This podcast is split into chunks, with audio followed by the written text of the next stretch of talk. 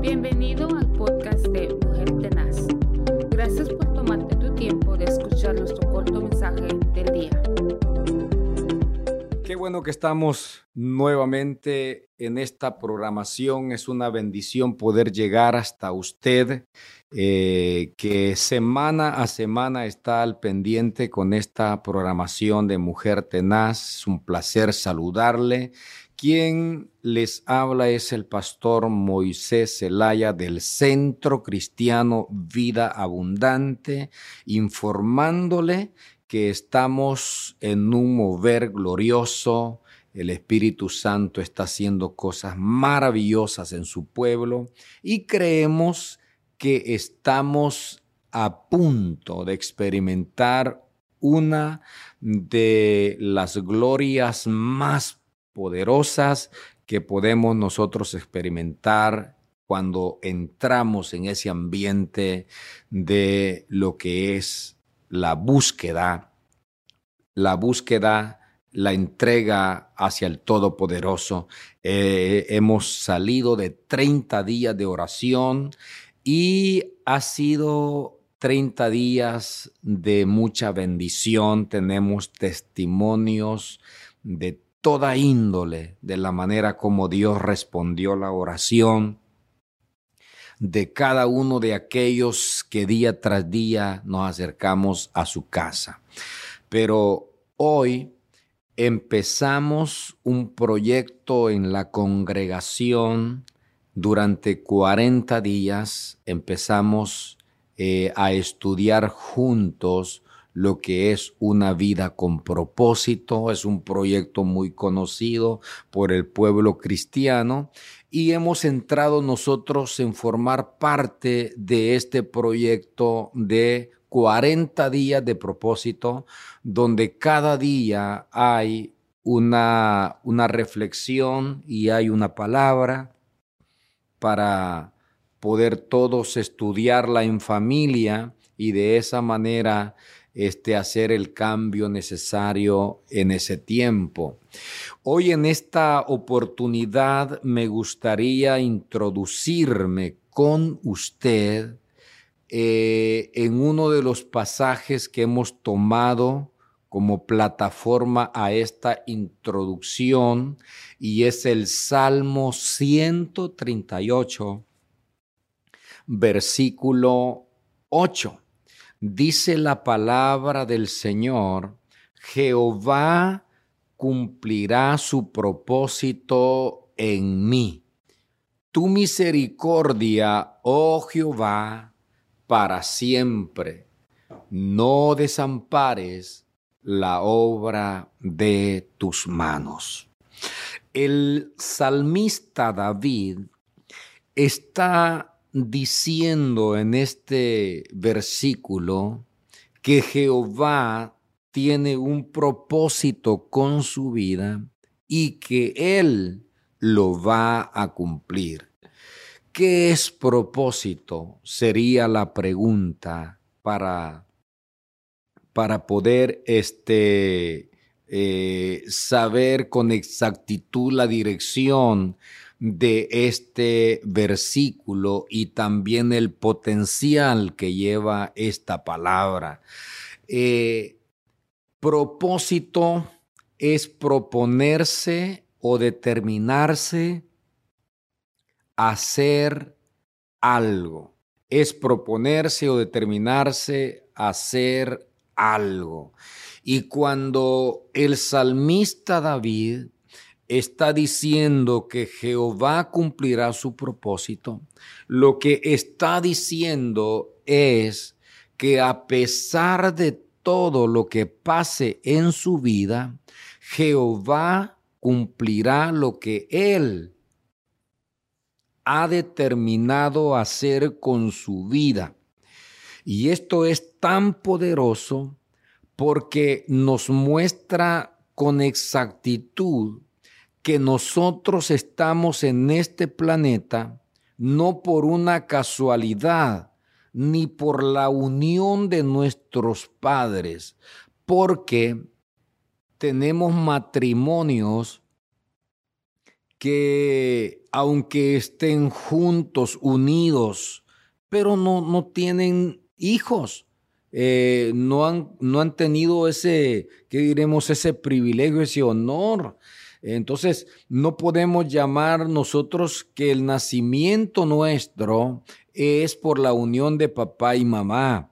Ellos vinieron a ser el canal que Dios usó para que nosotros viniésemos a este planeta, porque Él se había propuesto, tenía ese propósito que nosotros viniésemos a este planeta y tiene una asignación para mi vida. Yo no estoy en este planeta porque este, eh, que de repente ah, eh, para pasar el tiempo, para hacer X cosas. No, no, no, no.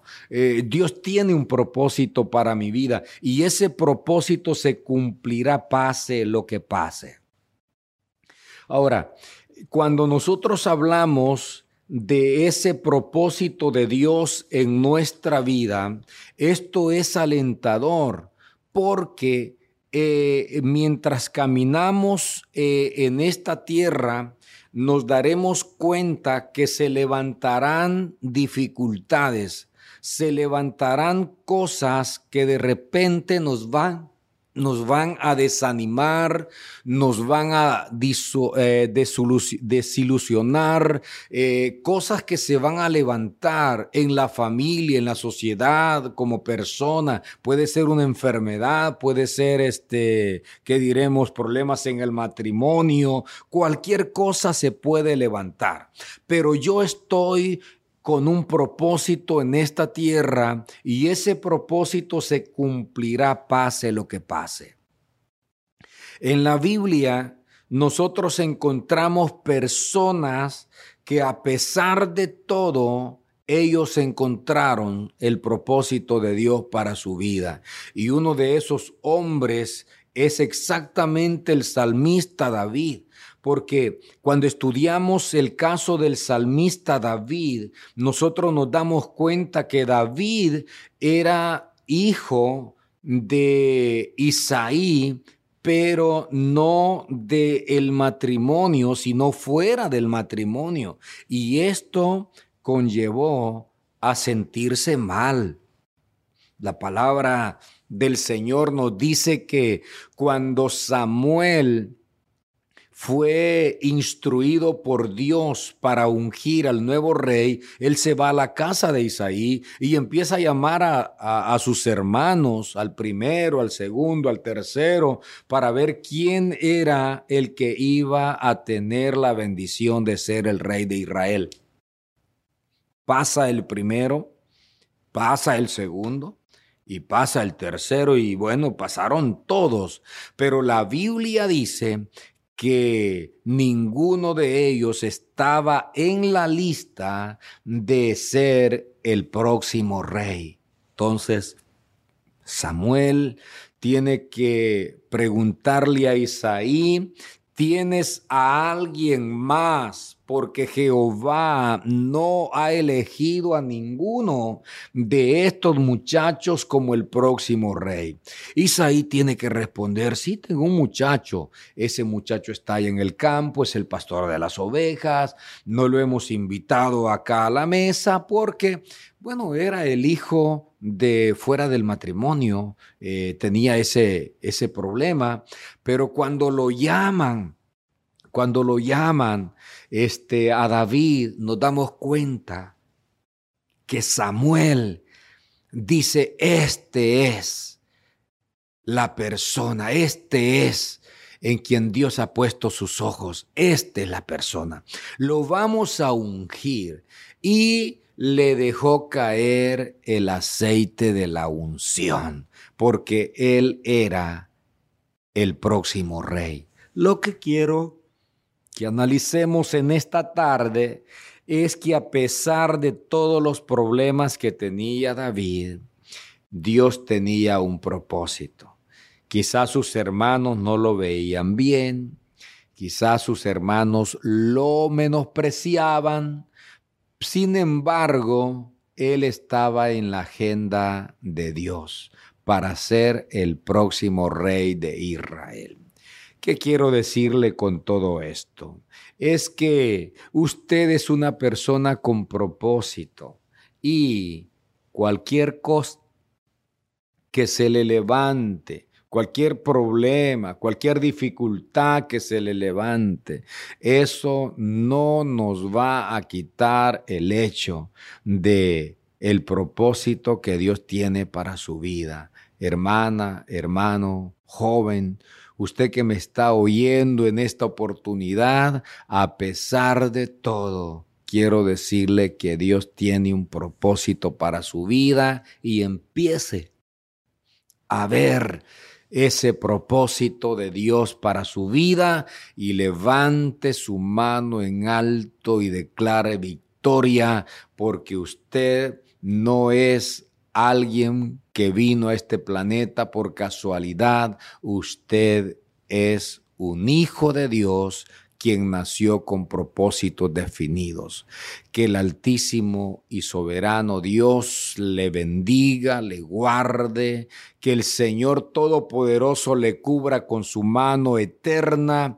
Esa es mi oración Padre, bendigo la vida de cada hombre y de cada mujer que en este momento están en sintonía de esta programación. Solo tú conoces su problema y su necesidad. A la distancia donde se encuentre, yo declaro inactivo conforme a lo escrito por tu palabra, todo lo que el enemigo haya lanzado en contra de esa familia. Y yo, yo los declaro en este momento bendecidos, prosperados y en victoria en el nombre de Jesucristo de Nazaret. Bendiciones para todos y será hasta la próxima si es que el Señor todavía no ha venido. Amén y amén.